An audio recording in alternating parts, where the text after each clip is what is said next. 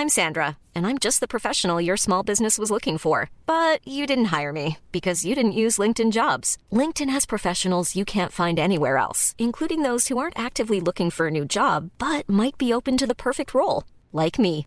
In a given month, over 70% of LinkedIn users don't visit other leading job sites. So if you're not looking on LinkedIn, you'll miss out on great candidates like Sandra. Start hiring professionals like a professional. Post your free job on linkedin.com/people today.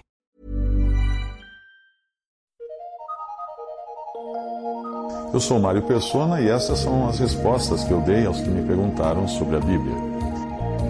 Você andou lendo e ouvindo uh, algumas coisas sobre congregar somente ao nome do Senhor, fora de denominações, fora de qualquer sistema humano, sem ser dirigido por homens, por líderes, mas simplesmente pelo Senhor e pelo seu Santo Espírito.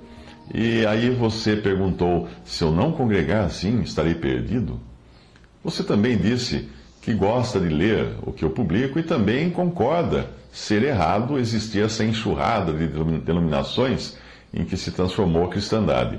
Mas então faz uma afirmação que me deixou estarrecido, que é dizer, uh, dizer o seguinte: se você estiver com absoluta razão, e todos os outros milhões de crentes ou cristãos mundo afora, no meio dos quais eu me incluo, estiverem absolutamente enganados em suas convicções ou forma de exercer isso que acham ser o Evangelho, estaremos então todos fadados ao fogo eterno reservado para o diabo e seus anjos? Isso foi o que você escreveu.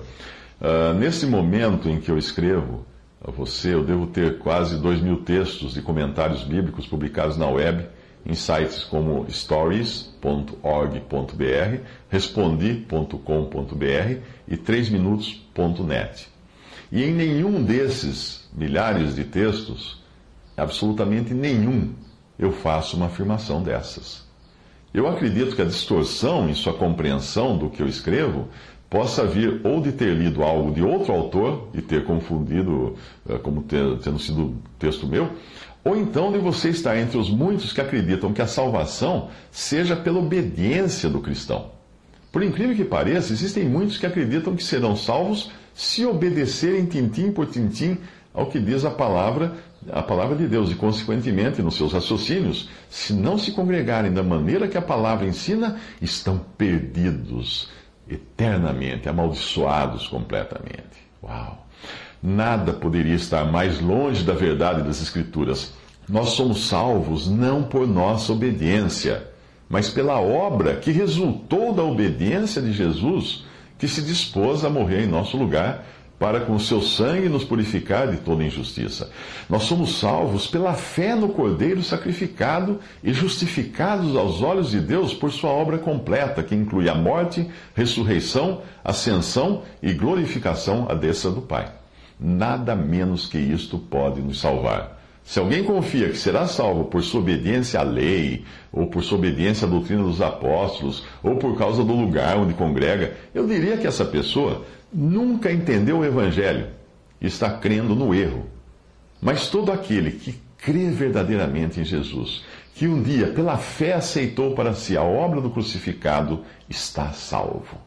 Nada pode mudar isso, porque ninguém ou nada é capaz de tirar uma ovelha das mãos do Pai, ou de arrancar um membro do corpo de Cristo. A ideia de que alguém seja salvo por sua obediência, por seu bom andar, por sua perseverança, por seu congregar da maneira e no lugar correto, etc., só traz desonra a Deus e contradiz o fundamento básico da fé cristã, que é a salvação independente das obras de justiça que pratiquemos.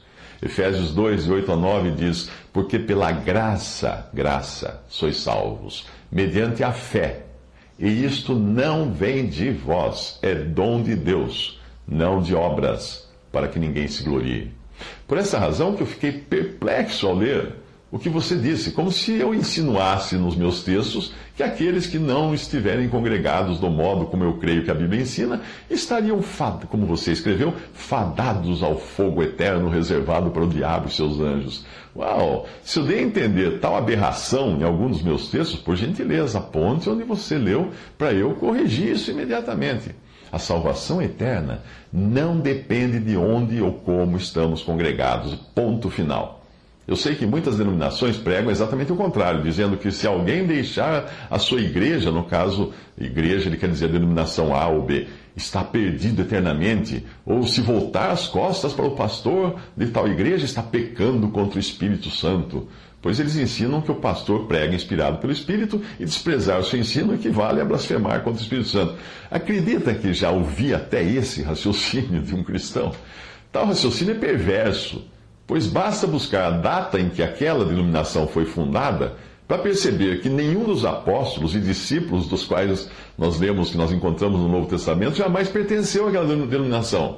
Quando alguém fala que pertencer a uma determinada denominação ou igreja, como falam, eh, é o único modo de salvação, antes, antes da, da fundação dessa denominação, então ninguém foi salvo. Dizer que alguém é salvo por congregar na denominação é dizer que durante 1500 anos ninguém foi salvo. Eu digo isso porque o protestantismo denominacional, tal qual nós conhecemos, começou a surgir pouco depois do ano 1500. E ainda assim, muito mais como partidos eh, ou diferenças entre pessoas do que como denominações organizadas. Até então, todos falavam simplesmente da igreja, e nem mesmo Lutero criou outra igreja, além da que todos consideravam existir.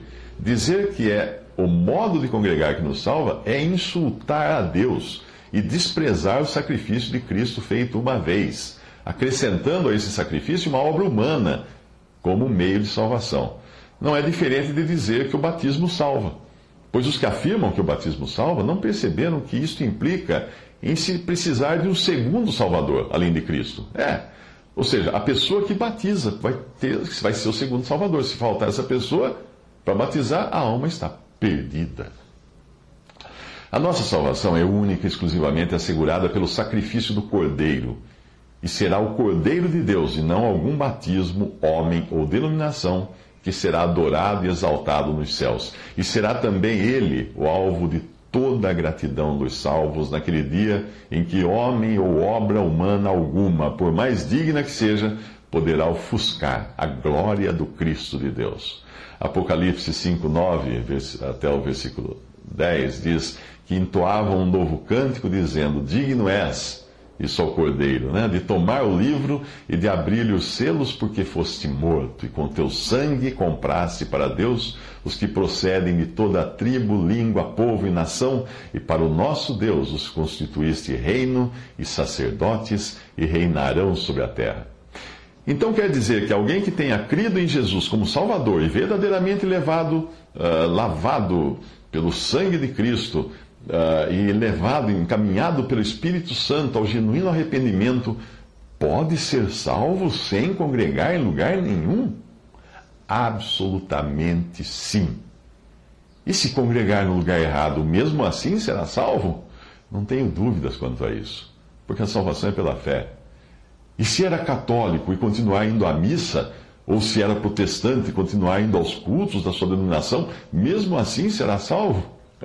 Ele será apenas um dos milhões de salvos genuínos que perdem muitos privilégios por estarem adorando no lugar errado e na maneira errada. Mas eu tenho certeza de que muitos deles serão, são infinitamente mais piedosos do que eu e estão agradando ao Senhor muito mais do que eu em muitos aspectos de suas vidas, vivendo uma vida de piedade e comunhão com o Pai, da qual eu tenho até uma santa inveja de alguns.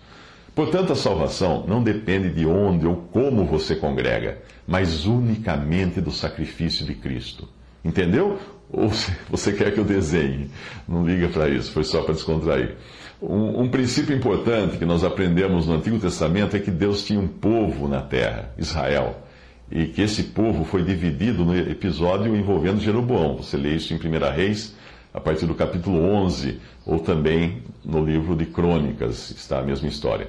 A partir daquela divisão, duas tribos continuaram vivendo e adorando em Jerusalém, que era o centro que Deus havia estabelecido para adorar.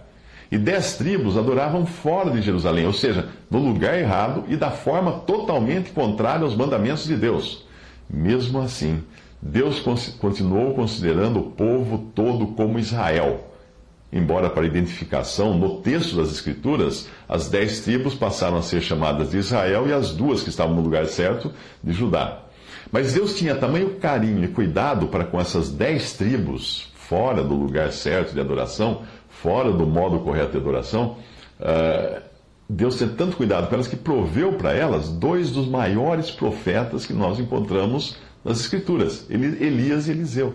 Eles, eles profetizavam e ministravam no meio das dez tribos. O ministério desses dois profetas não era no lugar que Deus havia, sido, uh, havia instituído para ser adorado em Jerusalém ou em Judá ali, mas fora dele.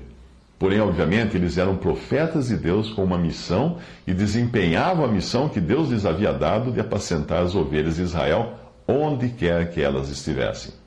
Mas repare que quando Elias constrói um altar, o qual depois Deus aprova, fazendo descer fogo do céu para acender o holocausto, Elias não coloca ali apenas duas pedras para representar Judá e Benjamim, as duas tribos que permaneceram no lugar divinamente indicado, e nem dez pedras para representar as tribos para as quais ele, Elias, ministrava. Uh, Elias faz um altar de doze pedras, pois era assim que ele enxergava Israel e era assim também que Deus via o seu povo, mesmo que dividido. 1 Reis 18, de 30 a 32 diz: Então Elias disse a todo o povo: Chegai-vos a mim. E todo o povo se chegou a ele. Elias restaurou o altar do Senhor, que estava em ruínas, tomou doze pedras, segundo o número das tribos dos filhos de Jacó, ao qual viera a palavra do Senhor, dizendo: Israel será o teu nome. E com aquelas pedras edificou o altar em nome do Senhor. Portanto, hoje, quando Deus olha para o testemunho cristão no mundo, ele vê um só corpo. E este é o corpo de Cristo, formado por todos os que foram lavados pelo sangue do Cordeiro e irão habitar na glória. Infelizmente, e para desonra do nome de Jesus, esses membros estão divididos, espalhados por milhares de denominações, mas todas essas organizações, templos, seminários, altares, ou seja lá os nomes que os homens deram a isso, ficarão aqui na terra quando Cristo vier buscar a sua igreja. Porque a sua igreja não é uma organização ou um grupo específico de cristãos. A sua igreja, e glória a Deus por isso, é a sua noiva, aquela que Cristo comprou com seu sangue derramado na cruz. Se você foi comprado por esse sangue, então você é tão membro do corpo de Cristo quanto eu ou qualquer outro, mesmo que esteja neste mundo e mesmo que neste mundo nós estejamos divididos por paredes criadas por homens.